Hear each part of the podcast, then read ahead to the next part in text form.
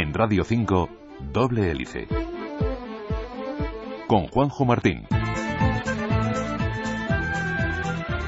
Vivimos en la sociedad de la abundancia, del derroche, en la que pasamos fácilmente del hambre al empacho, de la simple comunicación a la saturación informativa. Solo en una sociedad como esta se entiende que hayan personas adictas a las compras, al juego, a Internet. Unas personas que son, por ejemplo, incapaces de imaginar su vida sin un ordenador o sin una jornada frenética de compras.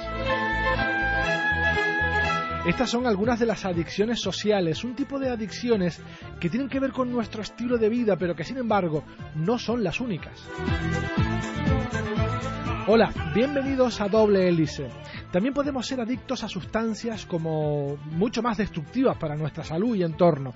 Podemos ser adictos a las drogas. Y cuando hablo de drogas no solo me refiero a las que se venden de noche por las esquinas, también podemos tener muchos problemas y muy serios con el alcohol o el tabaco.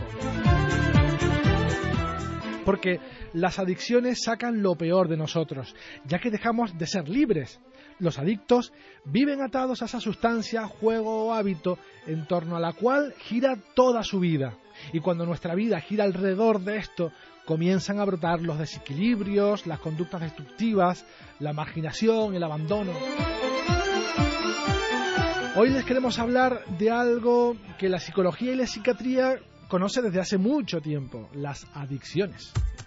Detrás de cada fármaco, de cada tratamiento, existe un mundo apasionante de investigación. Doble hélice. Y quien nos acercará hoy a las adicciones, al tratamiento también, y algunas claves que nos dará para salir de ellas es Leocadio Martín Borges, psicólogo. Buenas tardes, gracias por estar con nosotros. ¿Qué tal? Buenas tardes, En este programa tenemos por costumbre comenzar eh, definiendo los términos. Y en primer lugar, pues te voy a pedir que nos definas qué es una adicción social. Lo de adicción lo podemos entender, pero el apellido social. Eh, pues es muy sencillo, o sea, como adicción es algo que se ha popularizado y todo el mundo lo, conoce, simplemente es algo que no nos deja, como bien has dicho tú en la entrada del, programa, que no nos deja hacer otras cosas, o sea, que simplemente eh, y que además la medida de lo que de lo que estamos haciendo la, la perdemos. Hay muchos tipos de adicciones sociales, es un cajón muy amplio, porque básicamente la definición viene, a ser que todo aquello que no es una adicción química termina siendo una adicción social eh, y lo que provoca simplemente es la incapacidad de controlar lo que está lo que está haciendo. Lo que ocurre es que lo más importante a la hora de entender las adicciones es que hay muchísimas cosas que pueden parecer adicciones y eh, a veces no lo son, simplemente porque, como, no sé, si ponemos un ejemplo, Juanjo, que hablaremos a lo largo del programa, de las compras. No es lo mismo que una persona que, que tiene un sueldo de 600 euros pues se compre un iPad al mes que lo haga una persona pues que a lo mejor tiene unos, un sueldo muchísimo mayor porque le, porque lo puede hacer. Entonces todo es relativo con respecto. Por eso es diferente la, una adicción social a otra ¿no? claro pero sabes que la ciencia siempre tiende a poner una línea, ¿no? En la cual, una vez rebasada, ahí tenemos un escenario u otro. Entonces, eh, ¿cuál sería la franja?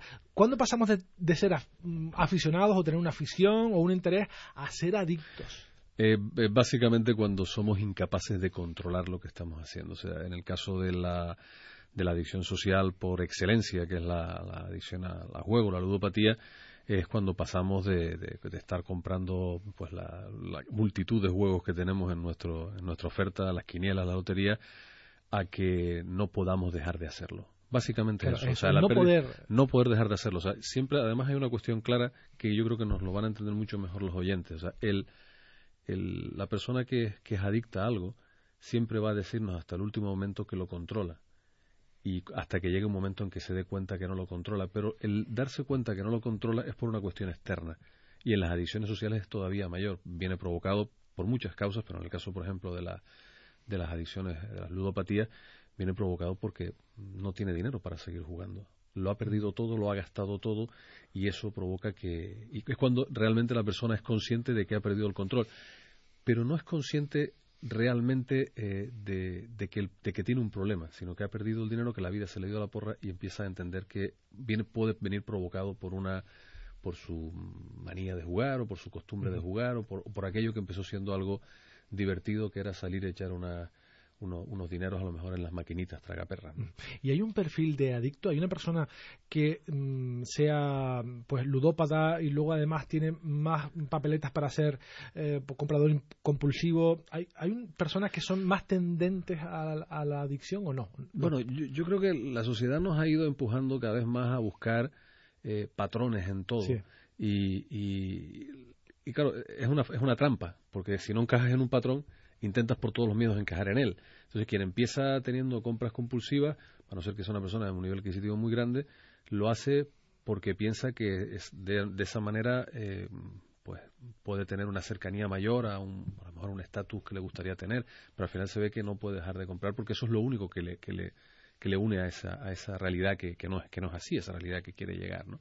Entonces al final nos vamos encontrando que el patrón depende, o sea, si podríamos decir a grandes rasgos que las adicciones sociales están muy asociadas a la depresión, están muy asociadas en algunos casos las de juego, también están muy asociadas al alcohol. Es curioso porque hemos tenido, eh, y, es en el caso específico de la, ludopatía y de los bingos, hemos tenido también muchas eh, adicciones en mujeres, siempre hay un patrón curioso en ese, en ese sentido, curioso por supuesto desde el punto de vista eh, de psicología y de salud, ¿no? Entonces, todos, todos esos patrones vienen a ser, en el fondo, algo que, si me permites la, la, simpleza de la, de la definición, es que la adicción termina sustituyendo tu vida, tu vida social. Entonces, es como el ejemplo, el ejemplo que me gusta siempre poner es cuando la gente se empieza a preocupar, ¿no? Porque los niños están muy enganchados en los videojuegos, están muy enganchados en la PlayStation y demás. Y yo les digo, digo, bueno, vale, perfecto, o sea, me juegan mucho y demás, siempre que el niño prefiera hacer eso a salir a jugar con la bicicleta al, parque o con la pelota con los amigos, eh, estaremos preocupándonos. Si no es así, si el niño eh, dice, mira, vienen los amigos a buscarte, vamos a jugar a la pelota y prefiere estar con los amigos, pues chicos, el niño le, le, gusta porque los juegos son muy atractivos y están definidos para eso. Pero si prefiere salir a jugar al baloncesto y tirar unas canastas, pues el niño sigue siendo un niño que, que bueno, normal y corriente. ¿no? Hablamos, si te parece, de esa primera adicción social o no adicción social porque eh, es algo un poco especial, ¿no? Los trastornos alimentarios. Eh, ¿es una ¿Se puede considerar una adicción social la, anorexia, la bulimia? Hombre, vamos a ver. Lo cierto es que en el campo de la, de la... Al final, algunas, y esta es una particular, eh, una de, de las características de la propia, del propio trastorno alimentario de la, de la anorexia y bulimia ha terminado que muchas personas, muchos profesionales, compañeros míos que han, que han terminado trabajando en el campo, porque en el fondo viene siendo una adicción a no comer. O sea, básicamente, Viene provocado por otras cosas.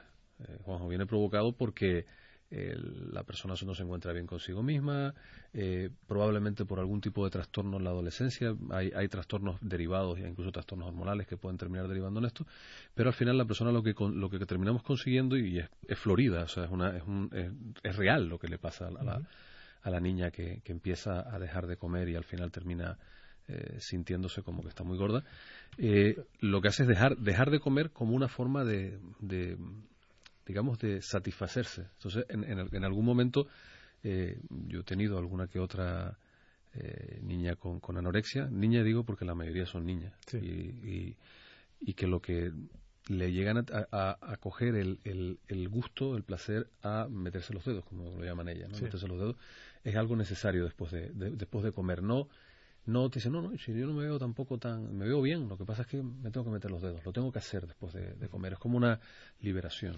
Pero también eh, a esto, em, muchas de esas niñas que, de las que hablas confiesan que ellas realmente se ven gordas, aunque objetivamente están muy delgadas.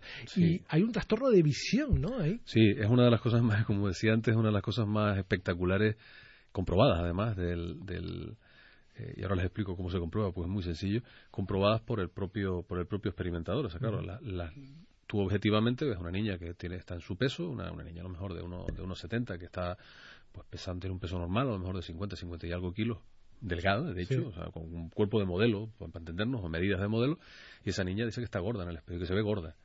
Y, y claro, el, tú dices, no, no te, tú no te ves en el espejo, no, no te lo crees, o sea, pero ella realmente está viendo un espejo distorsionado. Su su, su vista lo distorsiona, no su vista, su cerebro. Entonces, la medida, la medida que se hizo, una forma muy fácil de hacerlo, es diciéndole a ella que midiera dónde estaba, o sea, que pusiera con una, con una, eh, con un rotulador, pusiera dónde se veía, ¿no? Y efectivamente se veía fuera por de donde nosotros la, la, estábamos la estábamos viendo, ¿no? Entonces se veía realmente más gorda, más, gorda. más gorda. Y muy curioso porque porque en el fondo al final estamos viendo cómo la y esto es algo importante socialmente hablando todavía siguen siendo eh, en algunos casos sigue siendo un poco mal comprendida las adicciones sociales porque esto es real y produce un trastorno real y hay que tratarlo y tiene que en muchos casos tiene que ser tratado también en colaboración con una con un profesional de la psiquiatría. Algo parecido, aunque sin llegar a esos extremos, seguramente nos ha pasado a todos, ¿no? Ese día en que estamos más deprimidos, estamos más tristes, quizás hemos recibido una noticia desagradable, pues nos miramos al espejo y enseguida, pues esta papada, estas ojeras, nos vemos peor y luego al día siguiente pues cuando hemos ya superado todo esto, nos vemos mucho mejor y somos el mismo, somos la misma persona, ¿no? Y sin embargo, eh, hacemos más hincapié, nos fijamos más en los defectos, ¿no? Es curiosísimo. Sí, claro, eso es, lo normal, eso pasa así y de hecho una de, de las formas que, que, trabajamos en, terapia con, con, con las personas es mm, algunos de una forma un poquito más intensa, como, como es mi caso y algunos que otros compañeros, es decirle al paciente cuando venga a consulta, no, no, venga a consulta arreglado, bien, o sea, ven, porque al igual que ocurre con la sonrisa, o sea, si uno le, si uno mm, se pone, yo siempre lo cuento y se lo, es, algo que hago en terapia. es que yo estoy muy triste siempre. Le digo al paciente que se ponga una, un, un bolígrafo entre, entre en la boca, ¿no? Y lo que provoca es que el cerebro piense que te estás riendo y al cabo rato estás muerto de risa. Tú piensas que lo estás haciendo porque es ridículo tener y al cabo rato estás muerto de risa porque es que al cerebro le estás mandando esos mensajes. Si tú al cerebro cuando te ve en el espejo te ve afeitado, te ve bien, te ve que te has que te has quitado los pelillos, demás, te has colocado bien y, te has limpiado los dientes, todo lo tipo y estás aseado, pues le estás dando un mensaje de estoy bien, o sea, lo va a ver, aparte de lo que tú de lo que tú puedas pensar. es difícil, pero hay que trabajarlo. Hay que trabajarlo y cuando se trabaja se consigue un incremento impresionante en la, en la percepción de la depresión que tiene el paciente. porque si estamos tristes y no nos arreglamos, no nos afeitamos, no nos duchamos, eh, estamos todo el día en cholas en casa, malo. Claro, terminas cayendo, cayendo en algo todavía peor, ¿no? O sea, es, una, es, algo increíble. Si te parece, Locadio, vamos a hablar de otro de los clásicos dentro de las adicciones sociales y que eh, son muy recurrentes precisamente en estas fechas, las adicciones o la adicción a las compras. Eh, ¿Cuáles son las señales de alarma y claro, en Navidad es difícil saberlo, ¿no? Pero ¿cuándo nos debemos preocupar? Hombre, yo, yo creo que principalmente nos debemos preocupar, y esto es muy fácil decirlo así, cuando estemos gastando más de lo que realmente podamos gastar. O sea, lógicamente, mm, puede decir que no estemos, eh, que no estemos hablando en caso de una, de una adicción a, a las compras, porque también me, me, preguntaban una vez si esto tenía algo que ver con, con, esto, con, la compra compulsiva incontrolada. Eh, no exactamente. O sea, ser adicto a comprar significa que eh, no te produce placer otra cosa que no sea gastar. Y gastar en, en alguna en alguna cosa que, en particular te guste. O sea, eh, hay, hay las adicciones a las compras suelen ser en muchos casos bastante claras. ¿no? O podemos estar hablando a lo mejor de cosmética, podemos estar hablando a lo mejor de ordenadores, podemos estar hablando de electrónica y demás. Después está el que hace compra compulsiva, que generalmente suele, la persona adicta, adicta a compras termina haciendo compra compulsiva, que es que compra cualquier cosa que se le ponga, que se le ponga por delante. Eso tiene mucho más, muy sí, perdón. La satisfacción viene solo en el acto de comprar y tener el objeto. Luego ya se queda una en casa. Sí, una vez que lo compras ya no, no produce ninguna ningún placer. Por eso el, ejemplo siempre, siempre lo ideal es retrasar. Lo que pasa que en Navidad a veces es complicado, sobre todo si tienes niños pequeños y estás buscando un juego, un juego determinado para los reyes, ¿no? no te puedes esperar o lo que fuera, pero sí es verdad que siempre al, lo que se termina intentando trabajar con la persona adicta a las compras es el, la valoración de lo que significa el, el objeto que quiere comprar. O sea, que visualice el objeto, que vea lo que quiere, que es lo que busca y demás, y al final pues termina consiguiendo que la persona pues haga un uso adecuado del dinero, por supuesto, teniendo en cuenta el dinero que tenga. Las empresas mm, ponen trabas o facilitan esa compra compulsiva, esa compra frenética. Los grandes almacenes eh, la propician casi casi intuyo la respuesta. O, los, grandes almacenes eh, son los mayores interesados en que en que la en que la gente compre de, de forma de forma compulsiva. Yo sé que esto puede resultar incluso duro decirlo de esta manera y que alguien que trabaja en un gran almacén me dirá, pero no es así tan bruto como tú lo dices. Hombre, obviamente no es tan bruto y no, y, no está diseñado para que las personas eh, compren de, de, compra, de forma compulsiva, como si estuviéramos hablando de, una persona alcohólica y dijéramos, oye, pues tenemos que retirar todos los anuncios que hay o todas las bebidas que hay en la, en la, en planta de un, de un supermercado con, con bebidas.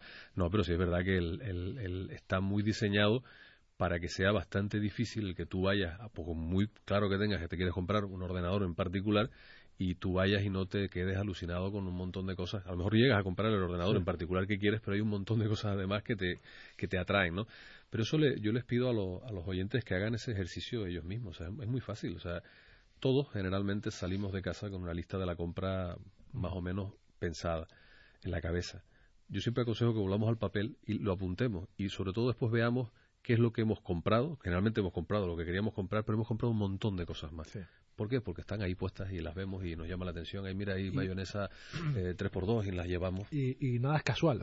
En los supermercados y en la línea de exposición nada es casual. Nada es casual. Y no es casual que nos atraigan productos que están amontonados encima de un palé más que otros que están bien ordenados. Eh, eh, hay un juego y, la, industria lo ha, estudiado con, colegas tuyos, imagino, eh, para que hacerlo más atractivo. No, esto al final termina siendo el, trabajo que hacen, como, como has dicho tú, unos colegas que intentamos otros desmontar y evitar que, llegue a, que las personas eh, pues lo, utilicen más, sobre todo que les fastidie la vida a las personas. ¿no?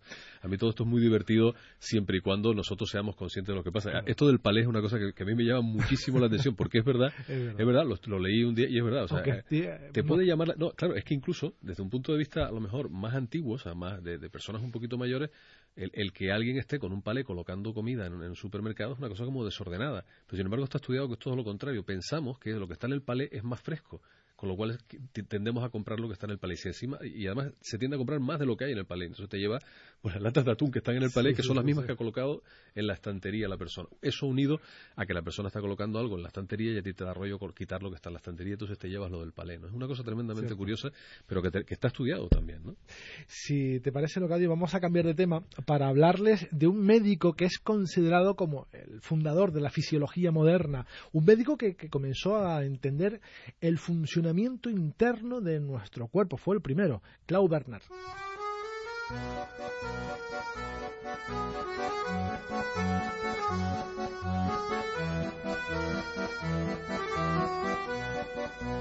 Claude Bernard es probablemente el mejor fisiólogo que haya existido. Nació a comienzos del siglo XVIII en el seno de una familia muy humilde, tanto que a lo largo de su carrera escolar tuvo que abandonar los estudios en varias ocasiones por problemas económicos. Trabajó como ayudante en una farmacia, experiencia que le ayudó a tomar contacto con la medicina.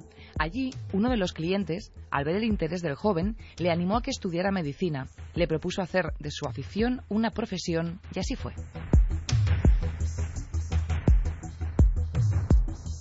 A los 21 años, aunque apenas tenía dinero para comer a diario, comenzó los estudios de medicina.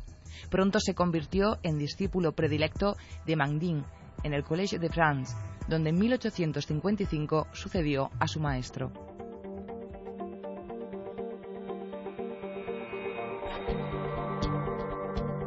Sus primeras investigaciones versaron sobre el papel del jugo pancreático, desdoblamiento de las grasas, conversión del almidón en azúcar y acción sobre las proteínas.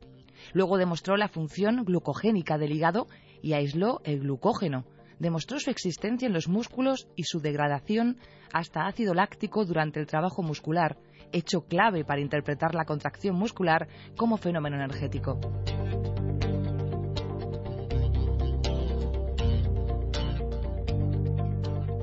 Basado en la función glucogénica del hígado, enunció el concepto de secreción interna, paso decisivo en el nacimiento de la endocrinología, Bernard demostró además la influencia del sistema nervioso sobre la glucogénesis hepática, lo que condujo al descubrimiento de la acción vasomotora del sistema simpático.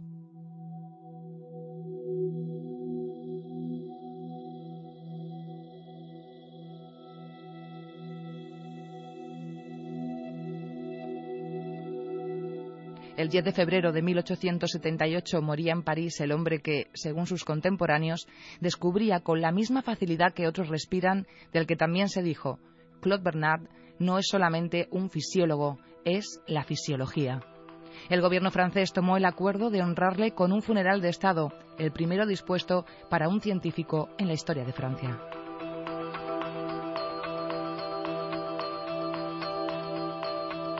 En Radio 5 y Radio Exterior de España, doble hélice.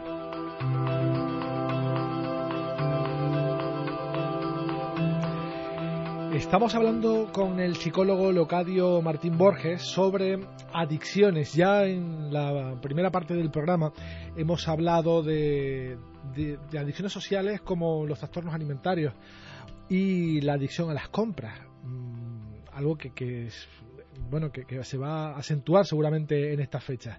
Hablamos, si te parece, eh, Locadio, de otra adicción social propia de este primer mundo, que es la ludopatía. Eh, es, es, algo importante y es un, un, trastorno, digamos, un trastorno, una adicción que está pasando, creo yo, de las salas de, de máquinas y de recreativos a nuestro hogar. Porque hay mucha gente que, claro, le daba vergüenza ir a esa sala de recreativos, pero ahora en su casa se siente libre para conectarse a internet y, estar en los casinos y jugando al póker. Y... No, no, además si te lo pide Ronaldo, pues lo hace también, ¿no? Entonces, claro, en la, la, digamos, la plataforma que supone, el, cambio que supone realmente para la para el peligro de aquellas personas susceptibles de, engancharse en, una, en, un, en un juego, eh, en Internet es increíble. O sea, lo malo de todo esto, Juanjo, no deja de ser que a lo mejor en un caso, como me imagino que saben muchos de los, de los oyentes, uno se puede autoexcluir de ir a un, de ir a un casino porque, porque tiene problemas con el juego, se autoexcluye, se inscribe en una lista. En el caso de Canarias se inscribe en una lista en, presidencia, con lo cual uno cuando entra a un casino que le piden el carnet de identidad ya se ha autoexcluido él y no lo dejan entrar al casino. A veces es una situación un poco incómoda porque alguien se olvida lo que fuera, no sabe que está entrando en un casino en una parte exterior o lo que fuera y puede pasarlo mal. Pero, claro, el tema es que aquí no pasa eso. Aquí estás en tu casa.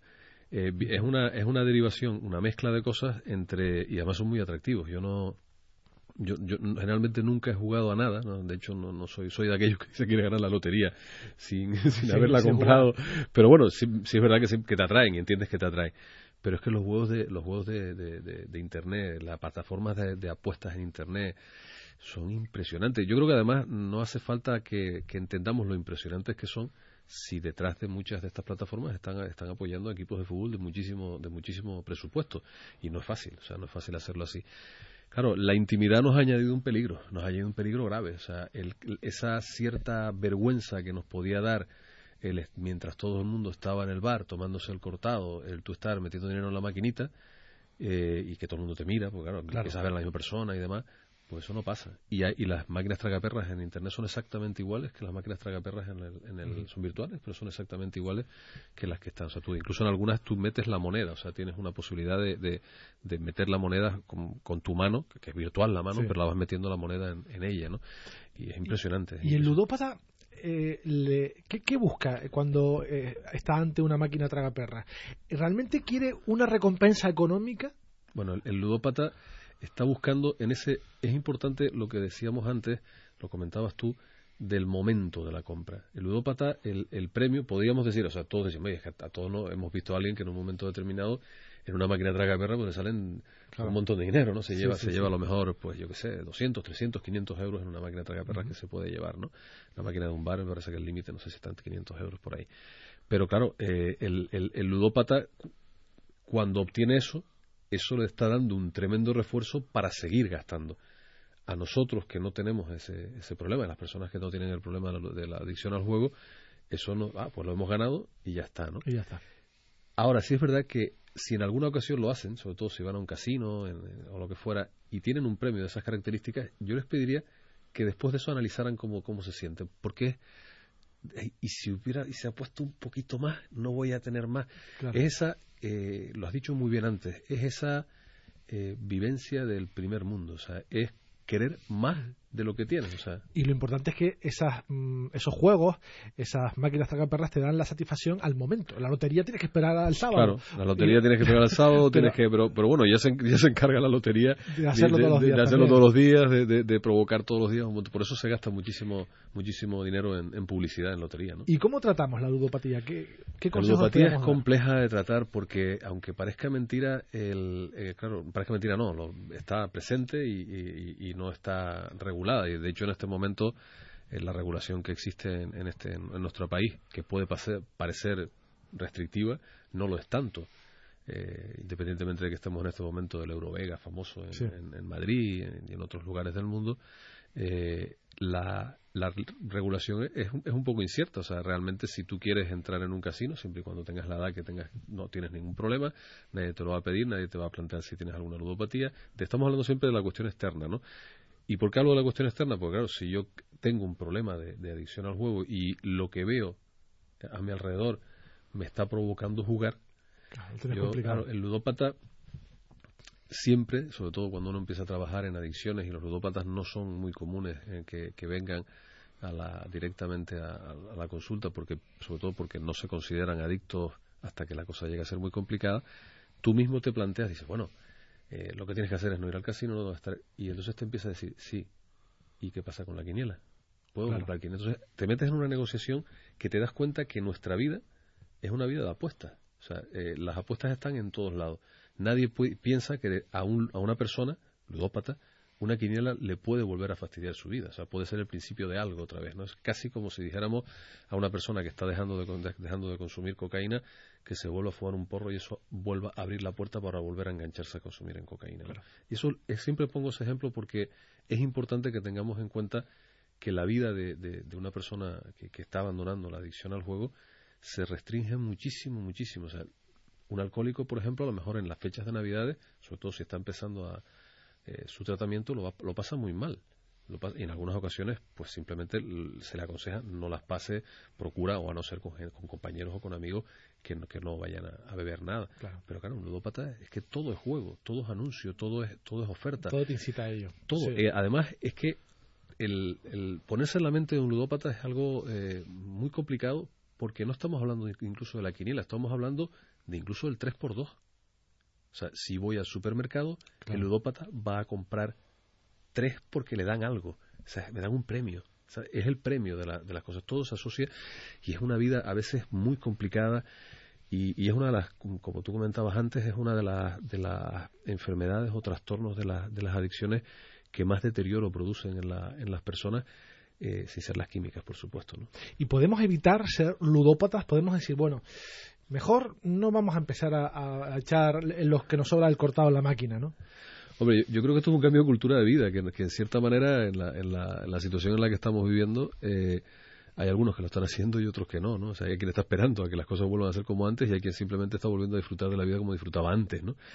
Hombre, esto es un cambio de valores yo lo creo, o sea, yo creo, yo lo creo firmemente, o sea, yo creo que si nosotros vamos dándole valor a la gente, a las cosas y vamos educando a los niños que las cosas que valen la pena son pues los amigos, el salir con ellos, el, tener en la vida con la familia, un montón de cosas que, son divertidas, jugar, todo ese tipo de historias, entenderemos que claro, que venimos es que en el fondo y tú lo comentabas antes, me parece un, detalle fantástico que, no suele ser habitual que, que, que, se, que se comente. Esto es un tema de primer mundo.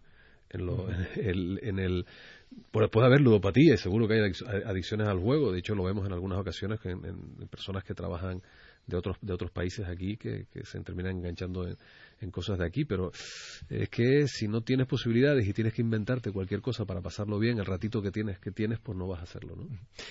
Pues de esta manera llegamos al final, nos ha quedado, y para ello dedicaremos, y te volveremos a invitar si te parece, a hablar de adicciones a la tecnología, internet, móviles, eh, juegos también en la red, ¿por qué no? Y de, drogas. son dos programas que ya tenemos en cartera y te... Yo encantado, estoy a gustísimo aquí contigo y fantástico. Pues el próximo año te volveremos a ver por aquí para hablar de estos dos temas que se nos quedan en la cartera.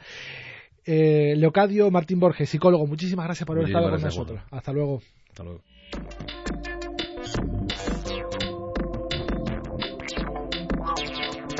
Y hablando de adicciones, llegamos al final de este programa que, como saben, pretende bucear cada semana entre laboratorios y centros de investigación para mostrarles qué hay detrás de cada fármaco, de cada tratamiento.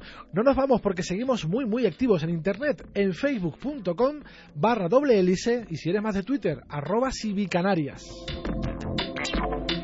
En la realización Curro Ramos, en la dirección Juanjo Martín. Hasta la próxima semana. Doble Hélice es una iniciativa de la Universidad de La Laguna y Civicán, con financiación del séptimo programa marco de la Unión Europea a través del proyecto IMBRAIN.